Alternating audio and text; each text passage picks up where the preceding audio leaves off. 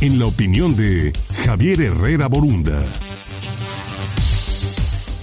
8 de la mañana con 17 minutos. Es jueves, es momento de ponernos en contacto también con Javier Herrera Borunda. Mi querido Javier, ¿cómo estás? Buenos días Luis, gusto saludarte como cada jueves.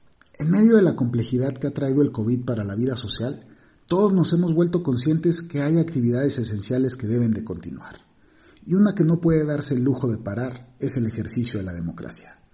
México este domingo pasado celebró sus primeros comicios en la era pandémica.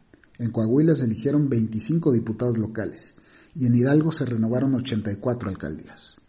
En ambas entidades, las autoridades electorales dispusieron de un protocolo sanitario para evitar contagios y propagación del virus.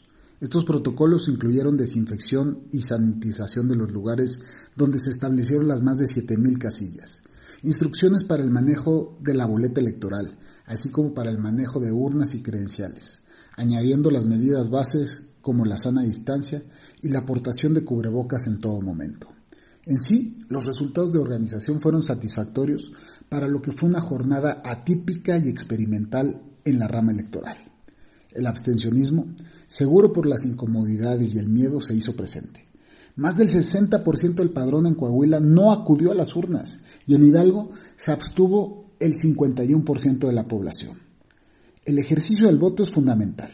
La esperanza que veo está en la intención ciudadana de recuperar poco a poco su vida social y sobre todo su intención de aspirar siempre a algo mejor. En el año 2021 que se renueva el Congreso Federal, no podemos darnos el lujo de que la pandemia venza a la democracia. Soy Javier Herrera Borunda. Esta fue mi opinión y los dejo con un gran saludo. Gracias.